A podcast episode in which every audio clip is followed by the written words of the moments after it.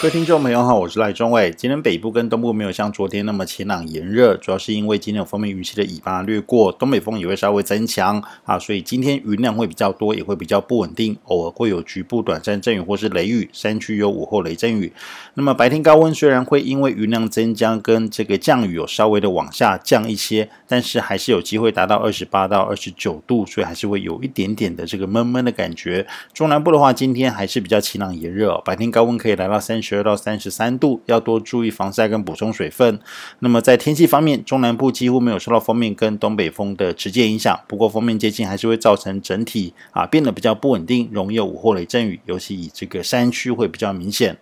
那么今天晚上锋面就会逐渐远离台湾，水汽也会减少。明天东北风也会快速减弱，转为温暖的东南风到偏南风啊。预计全台湾会再回到炎热的天气，并且会持续到礼拜五的白天。不过这段期间东半部还是要留意，比较容易有短暂阵雨。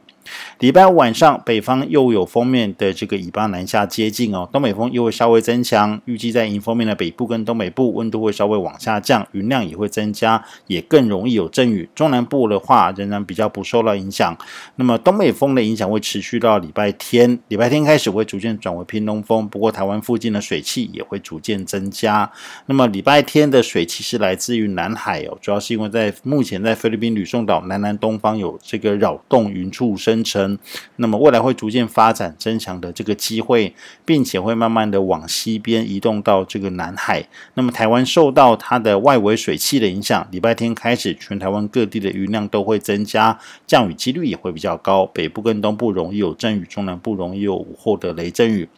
那么要特别注意的是哦，这个扰动低压在下个礼拜是有逐渐从南海移往台湾的机会，甚至不排除在这个移动期间有增强为热带性低气压或是台风的可能性。不过因为还有将近一个礼拜的时间哦，加上天气的天气啊，春天的天气比较多变，不好掌握，变数比较大啊，所以呢还是啊要特别的留意一下。不过不管会不会形成台风，下个礼拜台湾到南海北部附近都可能啊位于一个相对低压的不稳定环。环境降雨几率会比较高啊，容易有午后雷阵雨或是局部比较大的雨势，不至于像本周哦是比较相对晴朗稳定的天气，所以在规划下个礼拜行程的时候都要特别注意。以上气象由天气风险赖中伟提供。